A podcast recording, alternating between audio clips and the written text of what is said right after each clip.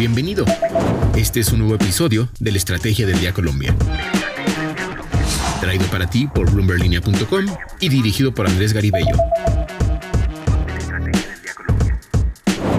Arrancamos la semana con toda la energía. Estamos en la estrategia del día Colombia y hoy lunes vamos a hablar de la inflación, que se anotó un nuevo máximo histórico en enero. Además, les contaremos los avances que conoció Bloomberg Línea sobre el satélite colombiano que busca el gobierno Petro y la agenda de esta semana para América Latina. Soy María C. Suárez y recuerden activar la campana para recibir las notificaciones de cada uno de nuestros episodios. Comenzamos. ¿De qué estamos hablando?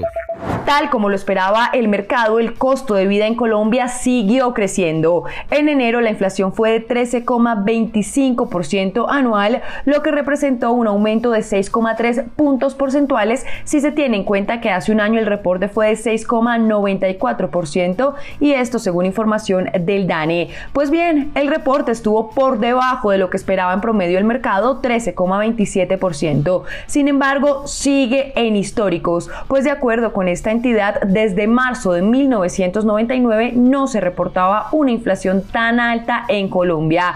Piedad Urdino, la directora del DANE, aseguró que en términos mensuales hubo un cambio de tendencia, pues los alimentos dejaron de ser los que más contribuyen al incremento del costo de vida en el país. En línea con lo expuesto, vale mencionar que en enero la inflación mensual fue de 1,78%, mientras que en el mismo mes de 2022 había sido de 1,67%. Transporte, alimentos y bebidas no alcohólicas y restaurantes y hoteles fueron los tres renglones que más contribuyeron a la variación mensual del primer mes de este año. Pero queda sobre la mesa la pregunta de ¿hasta cuándo una inflación tan alta? Pues bien, eso depende de varios factores, según dijeron expertos consultados por Bloomberg Línea, pero la mayoría de ellos coinciden que será después de marzo cuando la inflación empiece a normalizarse, aunque seguirá en niveles altos una buena parte del año hasta terminar 2023 en alrededor del 9%. La desaceleración obedecería por un lado al efecto de, de la alta base de comparación en un contexto favorable de los precios de los insumos en dólares y al retorno a los niveles de prepandemia de los costos de transporte marítimo a nivel global. A esto además se sumaría la moderación del fenómeno climático de la niña.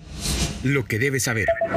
Y ahora tres datos que debes saber este lunes. El primero, en la agenda prioritaria del presidente Gustavo Petro está una de las propuestas que hizo en campaña, que Colombia tenga su propio satélite. Para ello, y según conoció Bloomberg Línea, ya hay varios avances y propuestas sobre la mesa. Todo está enmarcado en un programa espacial que prepara el gobierno nacional.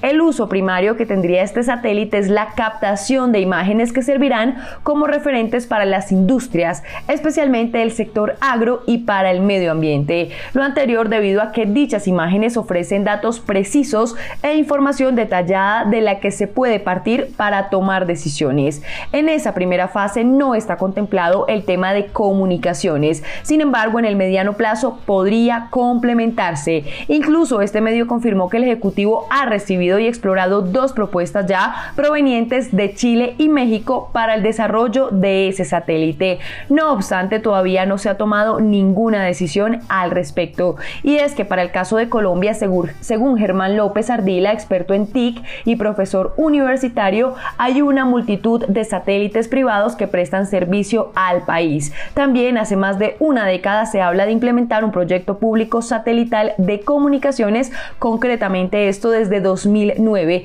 y esto ha tomado un nuevo impulso con la política de desarrollo espacial del país que vio luz en 2020. Para leer más detalles sobre este tema, visite ahora mismo bloomberlinia.com. El segundo, la tasa representativa del mercado con la que amanece hoy Colombia es de 4.669 pesos. Y el tercero, aunque los colombianos poco a poco le van abriendo el paso a nuevas maneras de pago, el efectivo sigue siendo el rey. Con 78% el efectivo es el instrumento más utilizado en el país, seguido por las transferencias electrónicas, la tarjeta débito y la tarjeta crédito. Esto de acuerdo con una encuesta del Banco de la República para 2022. Ahora bien, Barranquilla y Medellín son las dos grandes capitales en las que más se percibe el uso del efectivo, mientras que Bogotá y Cali son las ciudades en las que menos se percibe este uso. En línea con América Latina. Es el momento de escuchar a Paola Villar, periodista de Bloomberg Línea en Perú y quien nos contará la agenda de América Latina para esta semana. Adelante, Paola. Hola amigos de la Estrategia del Día de América Latina y el Mundo. Esta semana los mercados van a estar atentos a la publicación de varios datos clave para la economía regional.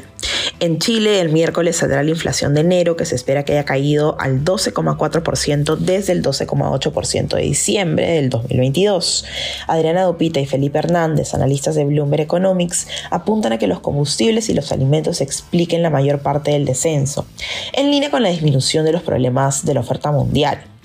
Mientras tanto, en Brasil el jueves 9 se conocerá la inflación de enero y de acuerdo a las estimaciones de Bloomberg Economics, los precios al consumo mensuales probablemente se desaceleraron hasta el 0,45% frente al 0,55% que se registró a mediados del mes de enero. En México saldrá la inflación también del primer mes del año, que posiblemente subió a 7,96% desde el 7,82%, una cifra que además estaría por debajo del máximo del 8,7% alcanzado en septiembre, pero muy por encima del objetivo meta del Banco Central Mexicano, que es conocido como Bancico. El mismo jueves se prevé que Bancico aumente su tasa de referencia en 25 puntos básicos hasta el 10,75%. En Perú, finalmente, el jueves será la reunión de política monetaria del Banco Central de Reserva y los economistas esperan que las autoridades suban la tasa de interés de referencia en 25 puntos básicos hasta el 8%. Según Dupita y Hernández, la inflación de Lima es alta y sigue subiendo, y los riesgos están presentes al alza. Esto respalda las expectativas de una nueva subida de tasas que se seguiría manteniendo y la posibilidad de más justamente ante el creciente ruido político que implica más riesgo crediticio para la economía peruana. Estas son las novedades que deben saber para iniciar bien informados este lunes. Les deseamos una gran semana. Recuerden seguir este podcast y activar la campana para recibir las notificaciones de cada episodio y así estar al tanto de lo que pasa con la economía y los negocios. Los invito también a que visiten bloomberlinia.com donde pueden ampliar cada uno de los temas que tratamos hoy. No olviden que acá está la información independiente que une a América Latina. Nos escuchamos mañana. Esta fue la Estrategia del Día Colombia. Dirigido por Andrés Garibello, producido por Arturo Luna y Daniel Hernández. Que tengas buen día.